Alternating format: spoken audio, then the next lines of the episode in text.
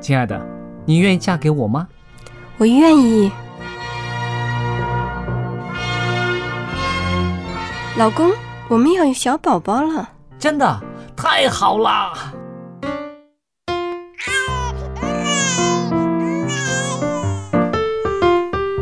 妈妈，妈妈，看我画的画，好看吗？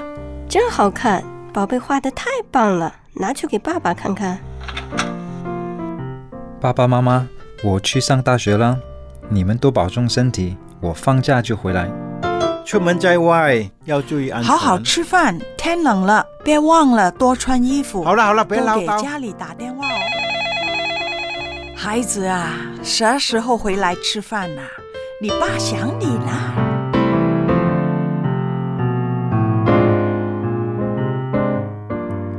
好，明天就回来。家人，给我生命的人，与我共同生活的人，与我分享喜悦的人，也是给我带来麻烦的人。每一天说说笑笑，有时也吵吵闹闹，因为我们是一家人。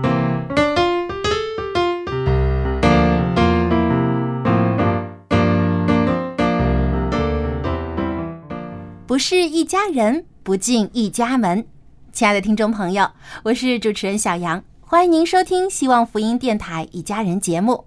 今天呢，可爱的佳丽姐和帅气的杰瑞也和我们在一起。听众朋友，大家好，好高兴又在这儿跟大家见面喽。大家好，我是 Jerry。呃，最近呢，我一直在计划要去旅行，因为大家也知道节日就快到了。是的，嗯，我觉得呢，因为我和家人啊，我们一起出去旅行的时间真的很少。嗯，最近好像十几年都没有，因为我也是在外面读书啊，又忙着工作，嗯所以这次呢，我决定呢，一定要跟家人来一次家庭旅行。哦啊，一个非常有纪念意义的活动。嗯那说到这个过节啊，其实现在的人过节的方式各种各样。啊，是的特别多，而且现在呢，我们重要的几个节日，比如说像劳动节啊、五一劳动节或者呃国庆节，还有春节啊，很多的人都在为这个怎么过节啊，在那边啊也有很多烦恼。因为这几个节假日的时间是比较长的，对不对？有的都有一个多星期的时间，嗯有的学生有上一个月的，像春节的话，对不对？呃，对，对有的时候啊、呃学校放假放寒假的话，嗯有将近一个月的时间。对，所以这个节假日呢，对于一些个家庭来说呢，是一件好事，可以团聚。我想。现在可能也有些人不喜欢过节吧，因为其实过节也有很多的烦恼啊，比如说、呃过节要呃烦恼给家里人买些什么呀，啊、送礼物啊，还有呢呃请人吃饭呐、等等，这个经济上面也是有负担。对相当对大的所以。就是在这个媒体上面，我们也看到了哈，有一种叫做节假日焦虑症，呃，对，是一个症症候群吧，可能是。对，哈，其实因为节日带来的这个压力也很大，嗯。不是叫越放假越害怕，是不是？对，有的人就不想放假了。但是其实呢，哈，我就是想讲一些开心的哈，像我们小时候啊，我们小时候盼着过节，盼着过年，是不是？那是因为呢，当时的物质没有现在这么富裕了。嗯到过年的时候才可以穿新衣服。嗯，啊，做一套新衣服，然后过年的时候家里面才会啊改善伙食，所以在那个年代的小孩子呢，一听到过节的话呢，就会特别的兴奋。那好了，我们那一代人长大了，我们现在呢也渴望我们的家庭呢，在过节的时候呢，啊，每个人都有像我们当年一样的那样的兴奋。可是呢，如果你抱着这种想法的话呢，往往是挺失望的，对不对？？可能是因为大家这个现在的生活方式也不断的在改变啊。呃，以前呢，可能大家的这个圈子也比较小啊，嗯因为出行也不方便，所以很多时候都是以家庭啊聚会为主要啊，一家人在一块儿热热闹闹吃一个饭嗯啊，大家聊聊天。但现在很多时候，我觉得过节啊，好变成一种这种商业化了。对啊，很多的这个节日啊，被很多的商家推出了很多的这个呃产品，所以很多人呢就在过节的时候就去购物啊，或者去旅行，是现在很流行。其实这个整个的思考模式是一个蛮冲突的。那我举一个例子，在我的思维方式里面，过节就是要回家看父母的，对不对？回家是啊、呃能够跟家人团聚的。可是，在我女儿这一代呢，我们不久之前还在讨论一个问题，她就是说，是不是我每一个假期我都要拿来去看我奶奶呢？那么我后来想一想，她提出来这样子的一个疑问呢，也没有什么错。为什么呢？对她来说，能够有这样的假期，想跟同学出去旅行去玩儿，其实也很正常的，是不是？嗯，对，但是现在其实旅行啊也会遇到很多的问题。对了，对了。我们经常可以看到网上有一些的照片啊，嗯。本来是这个旅行杂志上介绍的这个地点非常的漂亮，但是真正的到那里的时候，你就发现人山人海，拍的照也全是黑压压的人头，所以就跟自己心里原来理想的那个不一样。对，，但是对一个青年人来说呢，我后来我自己尝试着去啊换位思考的话，我也发现呢，那的确在我们老人家的那个心里面呢，觉得过年过节盼着他们回来。那我就说我婆婆啊，我们家的奶奶啦，盼着他们回来能见见她，怎么怎么样。但是对小孩子来说呢，他的那个盼望呢，可能未必是我要回家，他的盼望是我也是等了好久的这个假期，我的朋友也跟我一样有这个假期有空，那么我们是不是可以一起出去呢？他还没有想到，就是说出去之后人山人海那个那个呃，我想可能年轻人他们的这个生活圈子也不一样。对呃，因为他们除了家人之外，他更多的也希望能跟朋友、跟同学有更多的交流。对，呃，我就说说，可能像我这样年纪的年轻人啊，嗯。呃，过节的时候，他们还有另外一种压力，嗯。就是当他们跟亲人一起或者跟朋友在一起的时候，很多时候呢，会跟人家有一种攀比。嗯，比如说年轻人，大家同学或者同事一起聚会啊，过节的时候大家一起聚餐啊，很多时候就互相的谈论话题就是，哎，你现在做什么工作啊你赚多少工资啊？对啊，啊你有没有买房啦啊？啊，你有没有结婚啦？啊，跟亲人也是，经常一些长辈就会问晚辈，哎，你什么时候结婚啊？什么时候找对象啊？嗯嗯嗯所以年轻人啊就觉得好像过年过节的时候呢，啊，变成像一个拷问的现场哦啊，经哦常被一些长辈或者被一些朋友啊被逼问一些问题，所嗯以他们也觉得这也是很大的一个负担。对，所以有的时候呢，呃，我们在那个一些个媒体上看到，有到过年过节的时候，有两个人约好了啊、我们假装啊。是伴侣，我们假装是 男女朋友、恋人啊，我们去骗了你们家，再骗骗我们家，哎，总之让他们开心就好了。我们回到我们自己的这个呃工作的城市，也不用再管他们这么多了。那所以呢，我想如果有年轻人有这样子的行为呢，其实家里面的那些长辈要检讨一下，为什么把孩子逼到那个地步啊？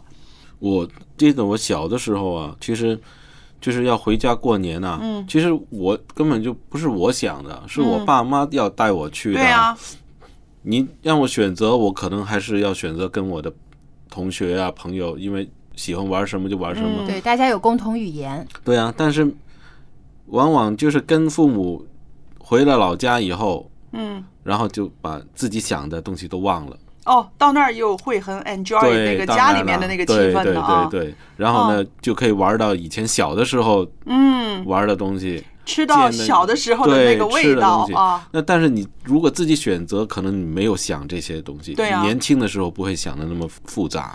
是的，所以我也是想，我女儿每年在要回家之前呢，她就会念的。哎呀，我们家的资源，我们家的假期都用在回老家的这个呃上面了。可是回去之后呢，她也觉得挺开心的。那我觉得那就让她念吧，就念吧。嗯，因为其实也会勾起他很多的回忆啊。对因为以前的这种过节的方式跟现在很不一样了。嗯你有些人就说啊，现在像过春节越来越没有年味了，因为好像以前的时候啊，大家吃饭都是自己家里煮。对，嗯，可能每家每户都有拿手菜，嗯啊，也有一些传统的地方的过节时候必吃的菜。像在我们那儿呢，呃年年年过年的时候一定会吃鱼，因为年年有余嘛。对啊，对还会炒个菠菜嗯啊，炒个豆芽儿啊，表示对小孩子美好祝福，希望他年年长高嘛。哦啊，菠菜呢代表健健康康。但现在啊，因为很多人呢都觉得在家做饭麻烦嗯呃，因为一来很多亲戚朋友，有的时候家里坐不下呀，嗯啊，二来呢。要准备这么多食材，还得自己煮呢，真的是挺麻烦。嗯所以最省事的方式就是去外面酒店啊，订一桌、订两桌啊，大家热闹吃完又省心。对，呃，但是呢，感觉上就没有以前在家里吃那么有气氛啊，我感跟你说为觉那个什么啊？嗯，我刚才就想的就是准备的时候那个时间，现在越来越短了，越来越短了。以前我们一一到了这个腊月就准备过年的没食物了，对就开始对采买购了，东西啊对什么的计划这个要煮嗯什么呀，反正要买什么，早就准备好了，嗯所以那个期待哦心情啊，对很期期待很长，比较长。嗯。现在呢，好像那个明天就中秋节了，今天才去买月饼，哦，往往我试过有一年呢、我买不到月饼，对呀、拿着月那个月饼券都换不到，对我人家当天我才去，结果全都卖完了。对呃有的时候就觉得可能就是应个景，也不对其一定实是真的喜欢对吃。也是，其实我觉得呃，在家里面过节呢，真的是挺有风味儿的。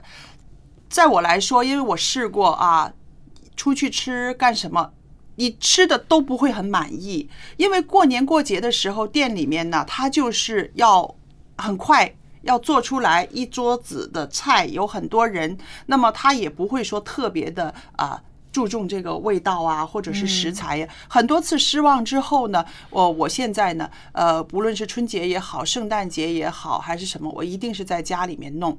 那么变成一个传统了，变成一个传统了。像圣诞节的时候，我一定会啊、烤火鸡。那么烤火鸡不是说啊、要外边烤自己烤，变得你很提前很很多天你就要想了、啊，我要到哪儿买，买了怎么样？那么变成了全家人的一个项目了，一个过年过节的项目了。家里每个人都可以参与到这个节对日当中去。对，所以呢，我想这个参与感，还有这个呃每个人动手来做，然后大家分享的这个传统这个风俗呢，其实真的真的要保留下来，在每个家庭里保留下来，它变成你们的一个家庭传统，一个家风了。对，像以前呢，我们家过节呢，一定会包馄饨啊，嗯。南方人喜欢吃馄饨，所以呢，通常都是啊，我爸爸出去买上嗯那个馄饨皮，然后回来呢，啊，我和我妈就一起来做这个馅儿，做好嗯了还一块儿做的一块儿包，我觉得大家就特别的有那种温馨的感觉。对嗯。啊，包出来的馄饨那滋味儿也特别棒，因为可以根据我们自己喜欢的口味儿，嗯啊，包这个我们家喜欢吃韭菜鸡蛋馅儿的，啊啊，就觉得特别香。但现在呢，有时候出去在外面的那个馄饨店有卖的这个呢，吃着也没有那种家里面的味道。对，其实你说呃，为什么要把这个呃这么繁忙啊，这么这样的工作带到家里面？我想就是说，大家在参与的过程中吃起来特别香。还有呢，就是。有的时候，就像我说的那个，我们家到圣诞的时候，我会弄一只火鸡，就是因为平常不会弄这些东西嘛，嗯太麻烦了，而且也未必买得到那个食材。哎，变成过年的时候，或者是圣诞节的时候，我特意的做那个东西的时候，大家就好像觉得，哎，一到那个时候才有这个东西吃。对，它就很有哎象征意义，很有代表性。对，所以我就是觉得啊，过年过节在家里面过呢，是要我们动点脑筋的啊，对花花脑筋，想想办法，让哎家人能够好好的享受。说到这个，其实我还想到，为什么现在大家觉得过节没有这个年味儿呢？嗯就是因为我们平时其实就能够吃到很多过年的时候吃到的东西，所以就觉得这过年啊就没有什么特别了。嗯，是啊，嗯还有像啊、过年以前到处都可以放炮仗，是不是？那现在呢，也是啊、要呃现划在区啊，现在到对处都不能放了，不能放但，有一些地方还是可以放对对？划区对了，就是这个气氛还是呃，虽然有，但是呢，有的时候还会考虑到，比如说空气污染啦，嗯啊，也会考虑到会不会啊呃吵到别人啦，影响别人啦等等这些问题。所以其实啊，我觉得这个过节呢，虽然现在的方式有很多。但是最最关键的就是我们要明白这个过节的意义在哪里？难道只是为了吃一顿饭吗？或者说只是去啊出去玩一下呢？嗯，其实真正的意义呢，还是在于呃亲情、友情、爱情，就是给我们身边我们爱的人能够互相有彼此的关心和交流。对了，如果我们只是作为这种应付，或者是一种逢场作戏，呃，假装孝顺。啊，知道过节的时候啊，象征性的给父母送样礼物，呃，或者打个电话问候一下，就算完成任务了。其实这并没有真正的体现到这个节日的它的真正含义。我在这儿呢，特别想讲一讲这个春运的时候啊，我们看到一些在外地打工的人啊，嗯他们真的是可能呃在火车站等了两天两夜，只为甚至更久，很早就买买天很冷，。为了买那个车票啊，或者是买了票，有的时候挤不上去也有。在这个时候，我的心就会特别的呃被感动。我就觉得，呃，当我们城市的人，我们不太不太珍惜这个呃节假日的时候，有一班人，他们每一年能够回家的日子，就是在嗯春节的时候。对，因为平时需要打工啊，为了赚钱，为了糊口，所以那个对他们来说呢，那个过节过年对他们来说是嗯大事。大事了。他们情愿吃很多的苦，省下很多的钱啊，等很久才能够上火车啊。我就觉得，如果我们都很啊不愿意过节，不愿意过年，怨声载道的时候，想想那些啊外地的劳工，他们是抱着一个怎么样的心情回家过节的？没错，其实他们真的是很需要在这个特定的节日当中呢，回家跟家人一起团聚，享受这种家庭的温暖。那说到节日呢，其实我就想到啊，对于我们基督徒来说，其实我们每个星期都有一个很重要的节日，嗯，安息日是对，吧？安息日。嗯安息日呢，其实是上帝赐给我们一个非常重要的节日。是嗯，嗯，可能有些节日我们一年只能过一次，但是安息日我们一年至少可以过五十二次。是，呃，可能因为过得多了，有的时候我们反倒忽略了它的重要性。但其实安息天非常非常的重要，因为这是我们和上帝在一起相聚的一个节日。是在这个节日里呢，我们不需要去旅行，不需要去购物，不需要啊、为家人准备吃什么喝什么，我们只需要全心全意的来到上帝面前，在上帝里面享受他赐给我们的平安与喜乐，也是感恩他所赐给我们生命当中一切美好的事物。是，嗯，所以希望大家呢，在过安息天的时候呢，也像过节一样，抱着一种喜乐，抱着一种快乐、期待的心情去过这一天。而且啊，这个安息天啊，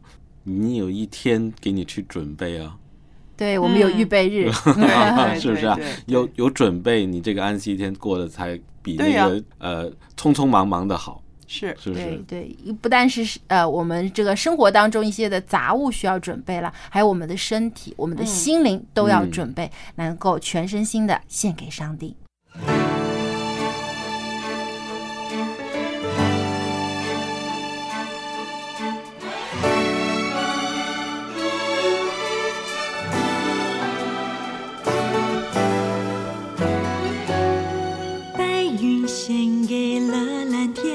蓝天就有了变幻的容颜；露珠献给了花朵，花朵就有了绽放的笑颜；星星献给了黑夜，黑夜就有了闪亮的行列；青草献给了大地，大地就有了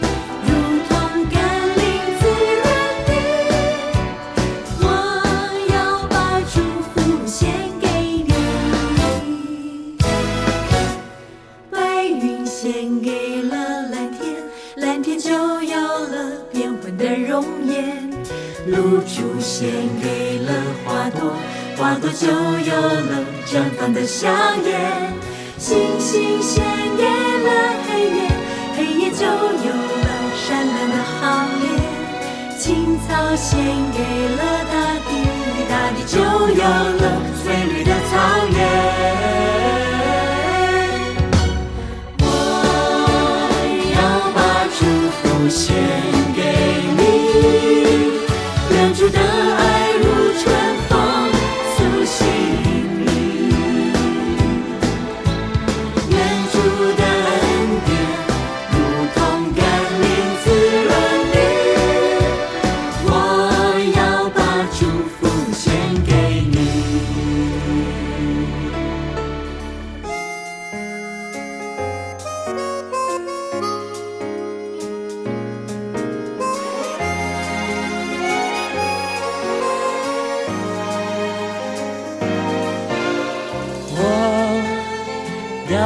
把祝福献给你，愿主的爱如春风苏醒你，愿主的恩典如同甘霖滋润你，我要把祝福献给你。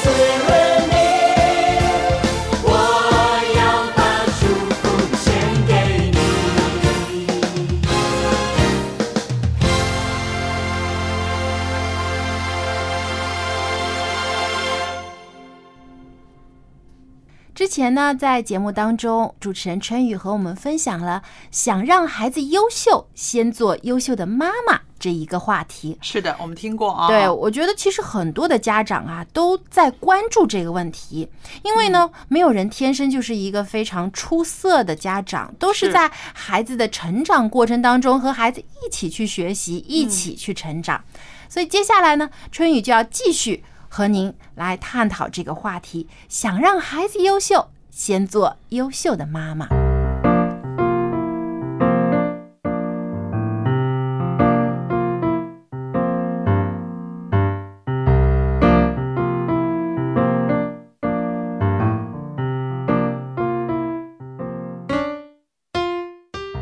各位亲爱的听众朋友，平安！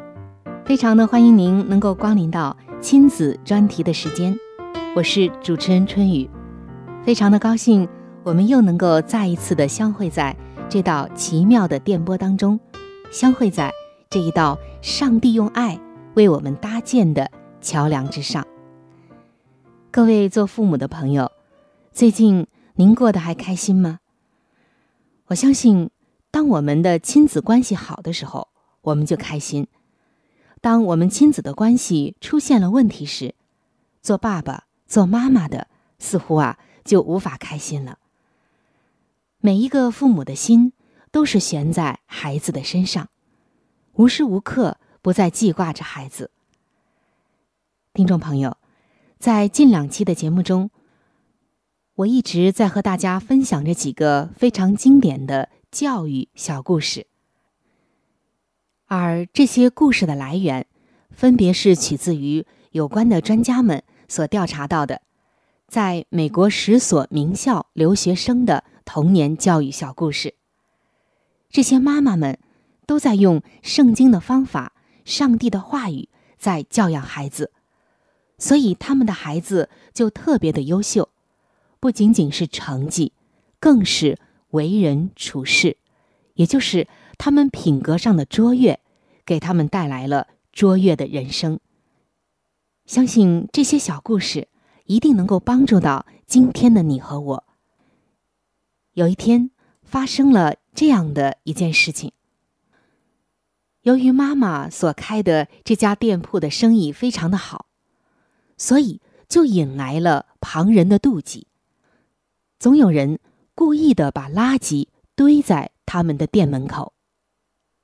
各位做父母的朋友，今天如果我们是这位母亲，我们是一个店面的老板，遇到这样的事情会怎么办呢？我们首先的反应会是什么呢？我相信我们大部分人首先的反应只有两个字，那就是生气，或者说愤怒。接下来怎么样呢？我一定要找对方啊，理论个明白，甚至呢，我要好好的教训他一番。可是这位母亲并没有这样做。当孩子不解的问他的时候，他只是宽厚的笑了一笑，根本就不计较。他的儿子生气的问妈妈：“为什么不找出肇事者？”妈妈。却没有说他要找出这个肇事者，或者一定要揪出这个恶人来教训他一番，而是用另外一种智慧的方法平息了这样的事。妈妈没有以恶报恶，反而用自己的宽容和豁达感动了那些造事者，平息了很多的风浪。后来，门口的垃圾也奇迹般的再也不出现了。这位妈妈的豁达，使孩子懂得了宽容，也学会了宽容。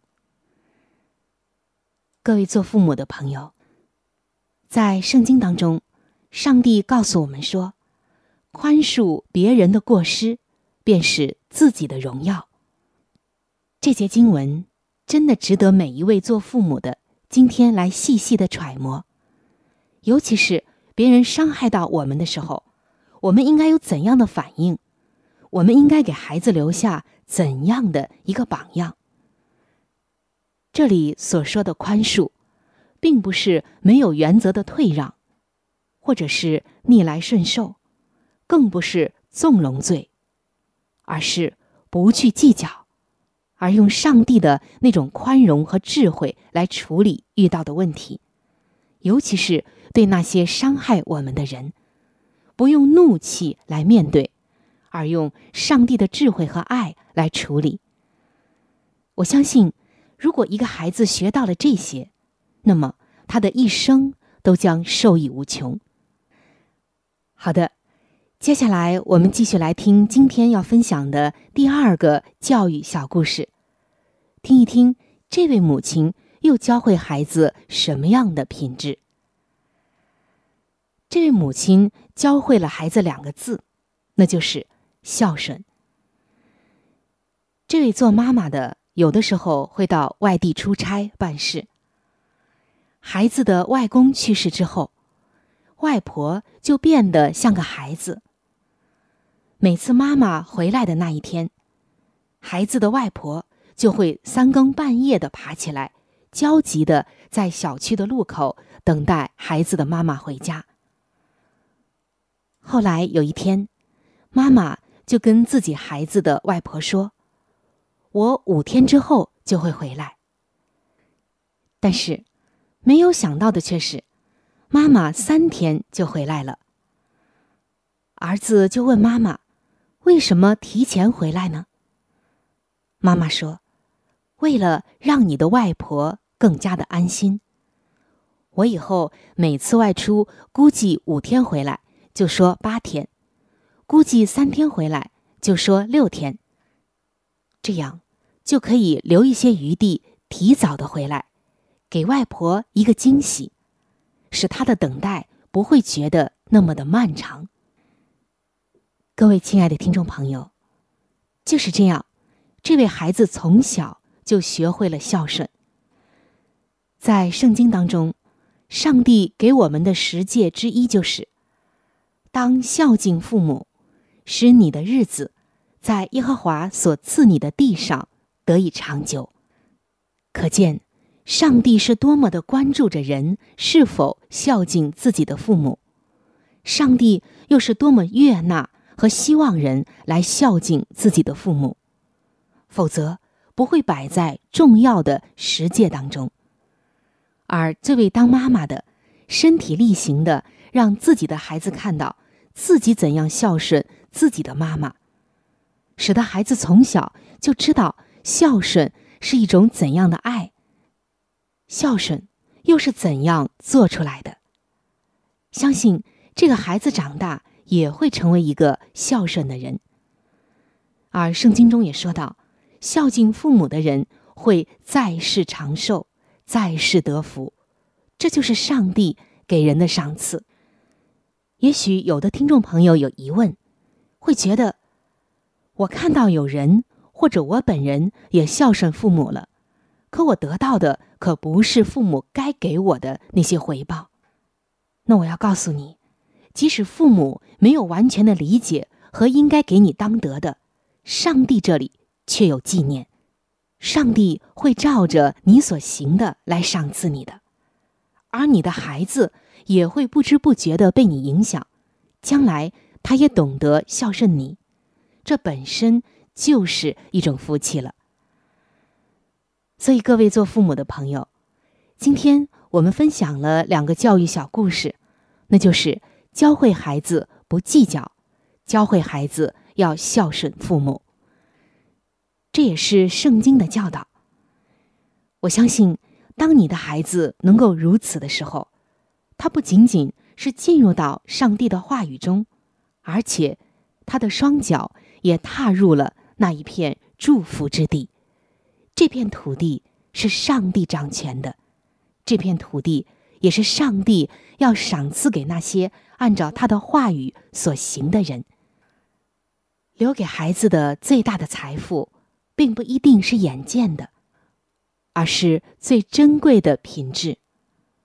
也只有这些，就是上帝话语的实施，才能真正的为他的人生保驾护航。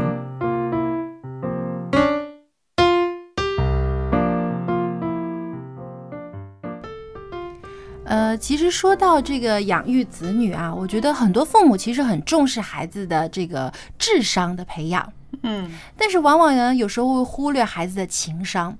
就是当孩子在遇到一些呃不公平的事，或者遇到一些挫折的时候，他如何去面对，如何去处理这些问题？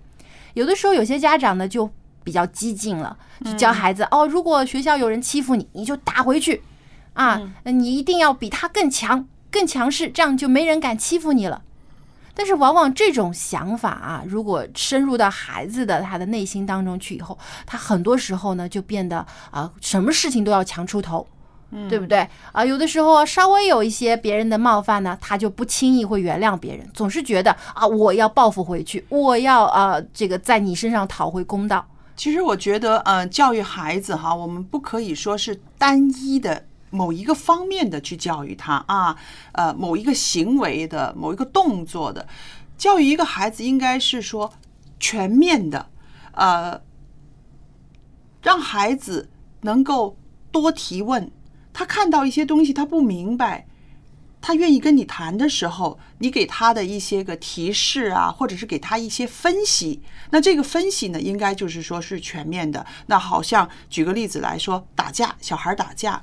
那么你给他的一个呃提醒，不光是应付这个人，或者是应付这样的打架的事情，可能你给他的一些个概念呢，是涵盖了很多的人际关系的，对跟人相处。那这个就是一个提高他的这个情商，还有顺便也提高他的思考能力。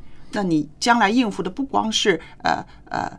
这个小孩儿他跟你打架的，你可能还会遇到别的事情。遇到这个事情的时候，你要动脑筋去怎么样去想呢？这个我觉得是啊，做家长的更要注意的一个全面的一个分析给孩子，就是能够找出事情发生的背后的原因到底是什么，是然后怎么去处理这个原因，而且用一个。最好的方法去处理，不是说单一的方法。也许小孩想出来的方法，可能比家长教他的还好，对，真的是。对，而且我发现啊，很多时候，如果我们单一的只是去教孩子啊，你应该这么做，你应该那么做，但不告诉他们为什么的话，很多时候孩子其实不一定能够接受，而且也会觉得，嗯，他自己也会提出疑问：为什么呢？啊，为什么我不可以用另外一种方法去？对待别人呢？是，所以有的时候我们呃，有的时候其实我觉得更好的方式是向孩子提问，而不是只是简单的给他一个答案。嗯。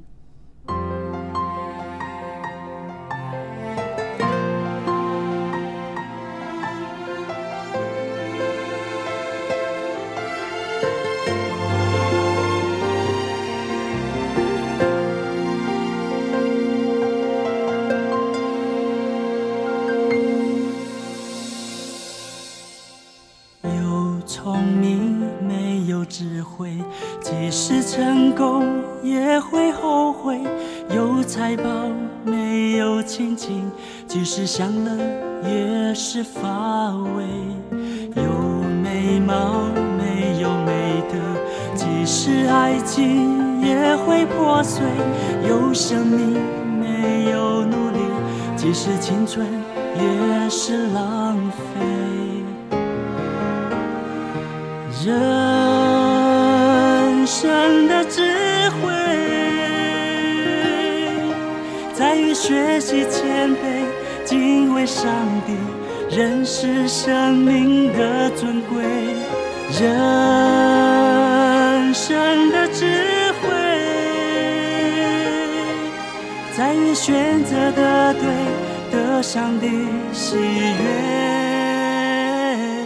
人生最大的智慧。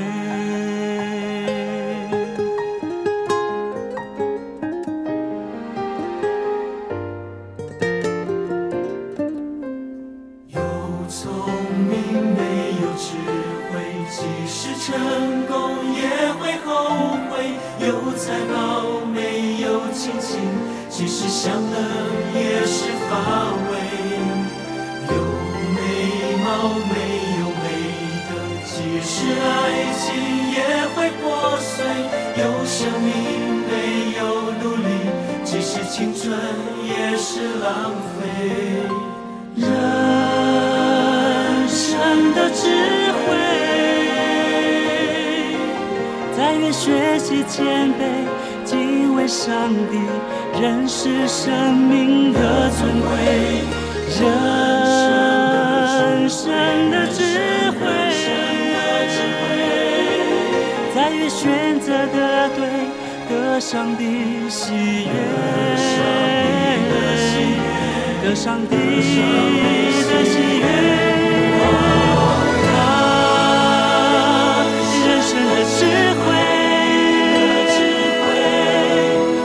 学习谦卑，敬畏上帝，认识生命的尊贵，啊，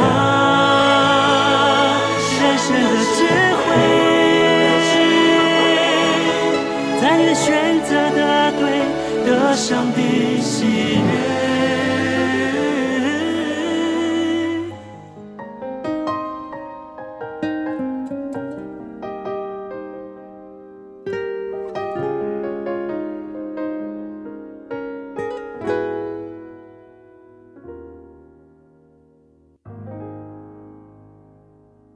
爱的听众朋友，欢迎您继续收听《一家人》节目。那么刚才节目当中，我们聊到了教养孩子的过程中，父母也是一同在成长，一同在进步。其实从另外一个方面来说啊，人真的是要呃活到老学到老的。对的，即使儿女们都长大成人了，呃，自己呢渐渐老迈了，但依然需要不断的来调节改善自己，也是在接受新鲜事物去学习这些事情。那么接下来呢，呃，要和大家分享的是家有一宝环节。我们请到了蔡博士和我们一起来谈谈老人十戒当中的戒胆怯、多侍奉，看看老人在晚年的时候应该如何来侍奉上帝呢？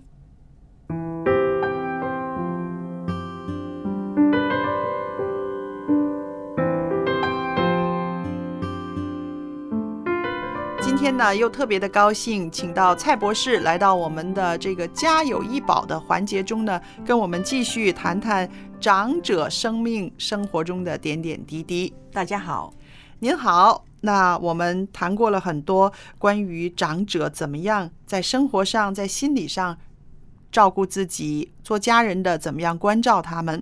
今天呢，特别想请您来谈谈呢，我们在教会在这个信仰生活中，我们怎么样去关爱我们身边的老友记？好吧？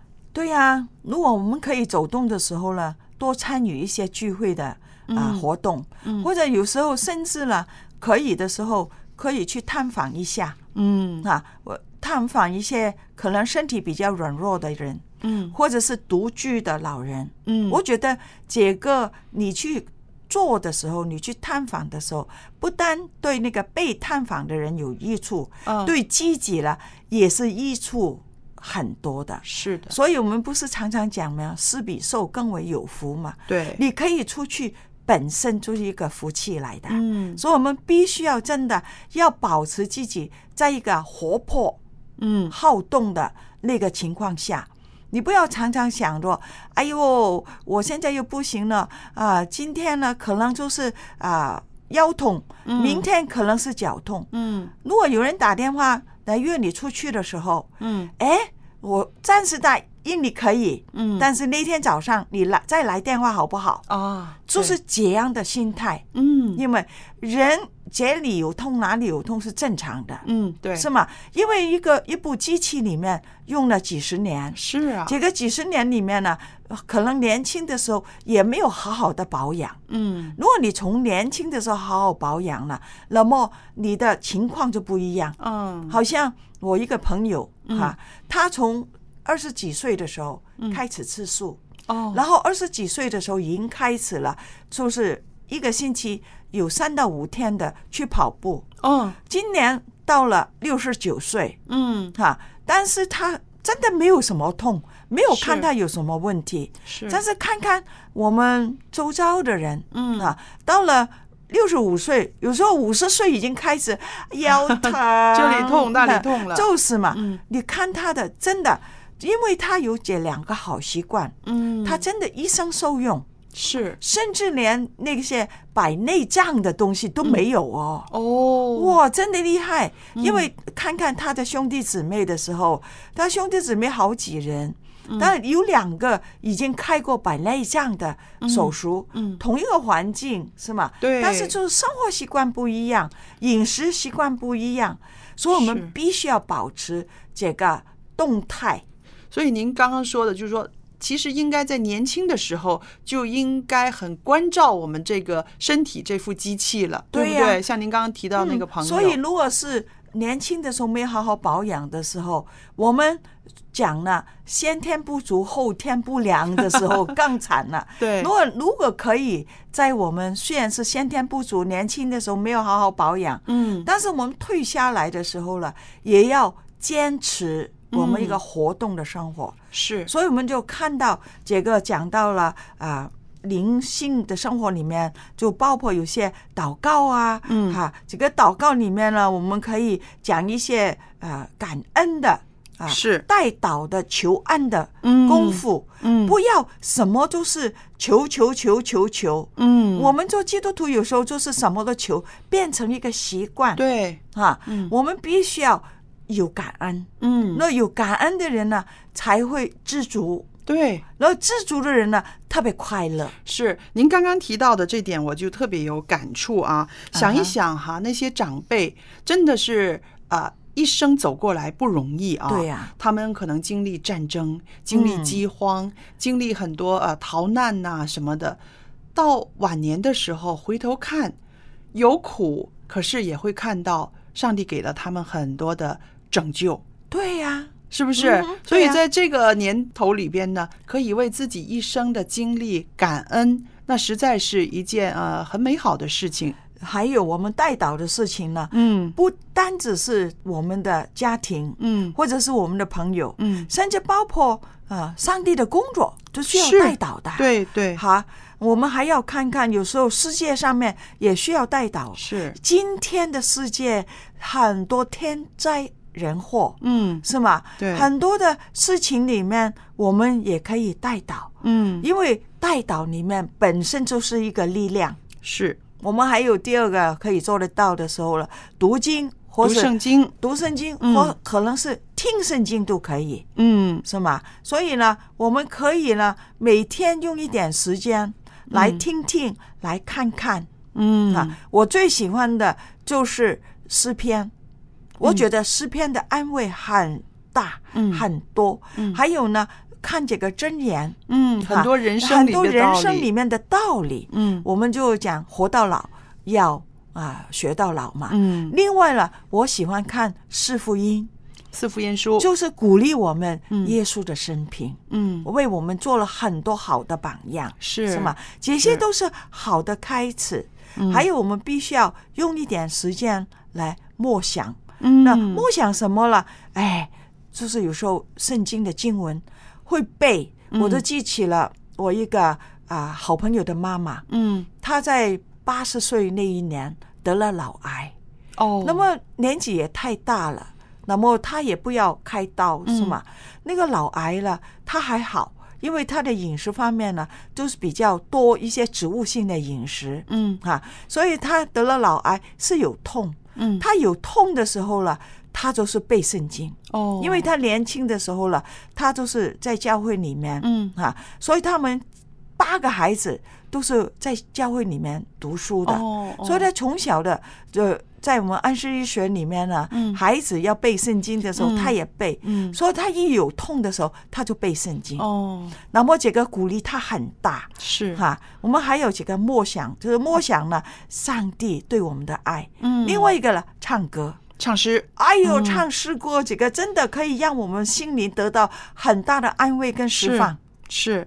那刚刚呢，蔡博士讲的这几样呢，祷告啦、带球啦、呃、读经啊、默想、唱诗，其实就是涵盖了一位长者的灵修生活里边他应该做的事情，对呀是不是？啊、这个是很很了不起的啊！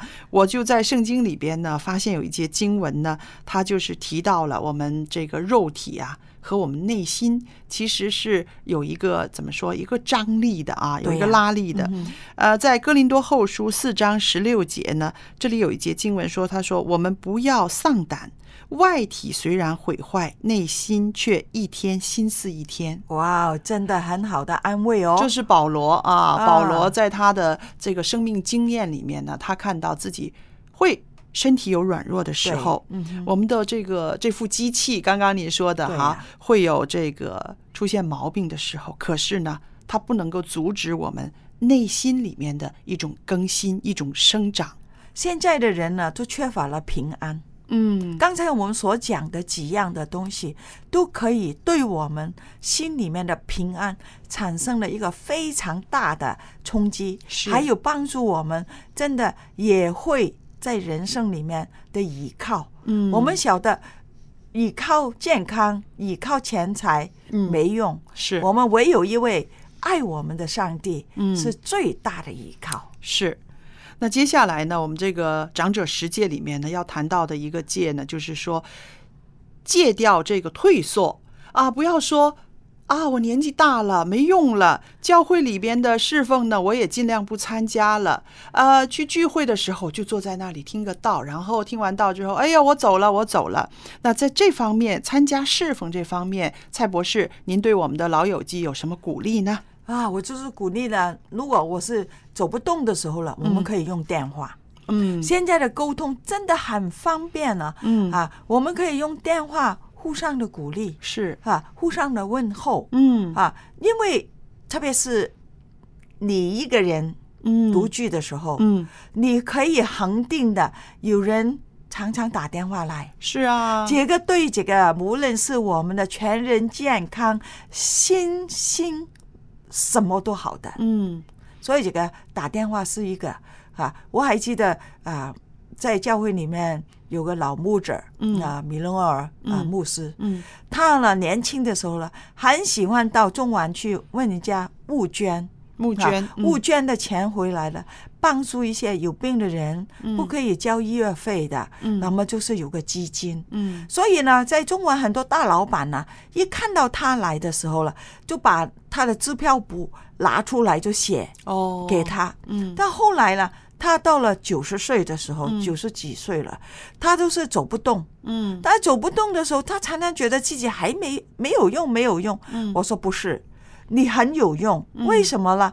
你常常还会打电话去那些大老板。嗯。啊，关心他们，嗯。啊，当你有需要的时候，那些大老板他还打电话来问他有什么需要没有，哦。那么他就说好，有这样的需要的时候，我会请我们谁谁谁去取这个支票。嗯啊，我们不是说有了要有什么要求，嗯而是我们跟他做朋友的时候是真心的关心他。是对所以我们呢打电话这个是真的是非常好的一个手段。对，其实打电话也可以用到这个布道方面，对不对？嗯呃，有一些个独居老人自己在嗯家里面、身体不舒服，可是他也不想见人，觉得自己啊老了、丑了，怎么样，不想见人。其实一个电话跟他谈谈，然后把。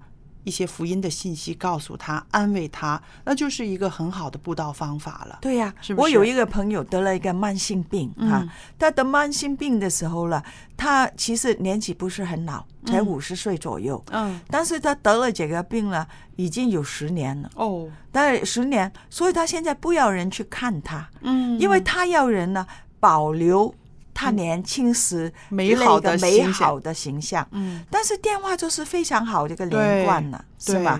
对啊，跟他做一些祷告啊、代祷啊等等。嗯，所以我们说，就是即使是年纪大了，为上帝的事工奔走，为教会尽力，其实还是有能力的，对对不对？对而且我也想说的就是啊、教会呢，可能是以年轻人为主，我们在教会里面。聚会的弟兄姐妹呢，不要忽视了这些啊、长者的他们的经验和他们的能力，对。呃，可以询问他们，你愿意帮什么忙吗？对呀、有一件事，嗯我们可以拜托你吗？那这个时候呢，这些个呃长者弟兄姐妹呢，他们会觉得，嗯，我被你重视，对呀。他们会干起来更带劲儿，是不是？嗯。那最后的时候呢，我也要用一个经文呐、鼓励我们的长者的弟兄姐妹，在约翰福音十二章二十六节，主耶稣说：“若有人服侍我，我父必尊重他。”这是多么大的福气呀、正是多多的参与圣公的服饰，让我们会越活越年轻。好。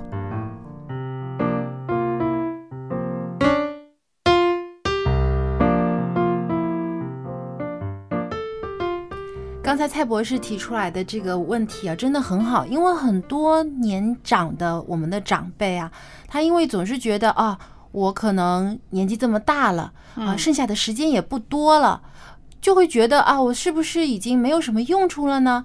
有的时候也很害怕，因为身体上有各种各样的可能出现了一些。病症啊，或者嗯身体也容易疲劳啊，骨头也没有那么强健了，所以就经常会担心呢。哎呀，我这个也不能做了，我那个也不能做了，我到底啊，对我的家人或者对我周围的人，到底有没有什么帮助呢？他就会产生这样的疑问，心里也有这样的胆怯。其实我想，这个胆怯呢，它并不是说是啊、什么害怕，最主要是说自信心不足。对，嗯那我们想，这个为什么是自信心不足呢？一定是有一些事情让他有一点挫败感，对不对？可能是在体力上啊，又或者是啊，在没有工作了，嗯没有贡献了，觉得自己对，还有的时候呢，就是说，可能他试过，哎呀，想想不起来呀，这个事情就是想不起来，嗯，你知道吗？记忆力可能对没以前那好了。有了这样子的经验之后，他就会觉得我不行了，然后那个自信心呢就垂直的下降。其实啊、我们说不要说年纪大的人，现在年轻人很多的忙碌的生活中啊，也是常常忘记啊。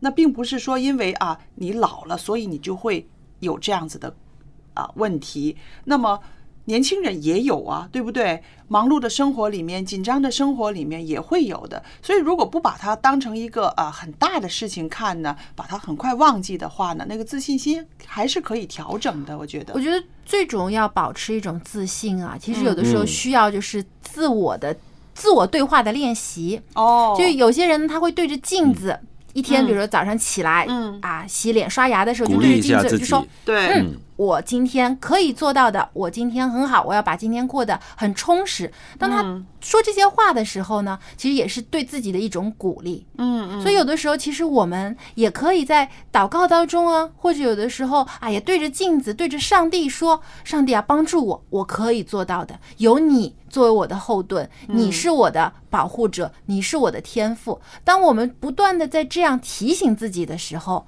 其实呢，我们的自信心也会慢慢的增长。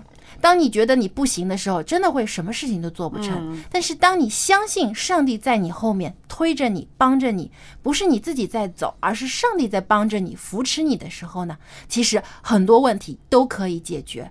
所以说，有的时候，呃，发生在长者身上的一些个呃现象呢，它并不是说是他的呃身体的机能问题，只是一个心态的问题啊。嗯他自己需要调整心态，而我们这些身边的人，无论是在教会里边的啊啊、我们的教会的啊教友啦，又或者是在我们家里边的亲人呢，你帮助他把那个心态调节的啊正常了，而且呢是有朝气、有喜乐的话，呢，多鼓励他，多促进他有这种啊愿意去做事、愿意去侍奉的这种的一个啊心情。是其实还有一种心态啊，就是老人觉得啊我已经大半辈子啊，做了这么多事情，做了那么多贡献，可以了。我现在老了，我可以休息了，我什么事情都不管了，这些事情就让那些年轻的人去做吧。嗯呃，就好像撂撂担子了。啊啊，其实这种想法呢，也不应该，因为呢，呃，我觉得在上帝的侍奉的事情上，其实没有所谓的退休，也没有所谓的啊，我已经做够了。其实每个人做的都不够，我们需要不断的去做，直到这个生命的最后一秒钟，其实我们都可以在为上帝去做工。嗯所以，呃，我觉得这个也是我们每一个人的功课，不但是啊、长辈、长者，其实我们任何一个生活的阶段当中，都应该去想一想，我能为上帝做什么，我能为周围的人做什么。其实我们在不同的年纪或者是不同的环境里面，我们都有自己一个角色的扮演，对不对？那你这个角色，你把它演好了，做妈妈也好，做姐姐也好，啊、做办公室里面的一个职员也好，只要把你自己的角色演好了的话呢，我相信你就是对啊、你的周围的人贡献的力量，同时呢，也体现了你这个生命的价值了。我们如果跟这个老人呃这个交往的时候啊，我们应该年轻的我我我感觉啊，我喜欢问他们问题，嗯他他们在跟我呃这沟通的时候呢，他们有很多经验呢，他们就可以跟我分享。嗯。他分享他的经验的时候，他就找到他的这个价值，嗯。因为这个价值只有他他他比我强，嗯是不是啊？嗯。他越讲越起劲，嗯。越讲越想起来年轻的时候，他以前他那个成就啊，他呃所知道的、懂得比我多的时候，他那个信息呢会越来越好。嗯，Jerry 这个方法很好啊，让一些长辈呢可以释放他们的正能量，对嗯吧？没错，那在不知不觉的聊天当中呢，一个小时也过去了。我们今天的节目呢，也差不多要到这里了。虽然我们不想停下来，呃，如果你喜欢我们一家人节目的话呢，或者是对我们的这个节目有任何的建议，都欢迎你来信告诉我们。我们的电邮地址是 l a m b at v o h c 点 c n。那么在下期节目当中，我们会继续一些话题，同时呢，我们也有新的话题要跟大家分享，希望您能一起参与。再见喽。拜拜。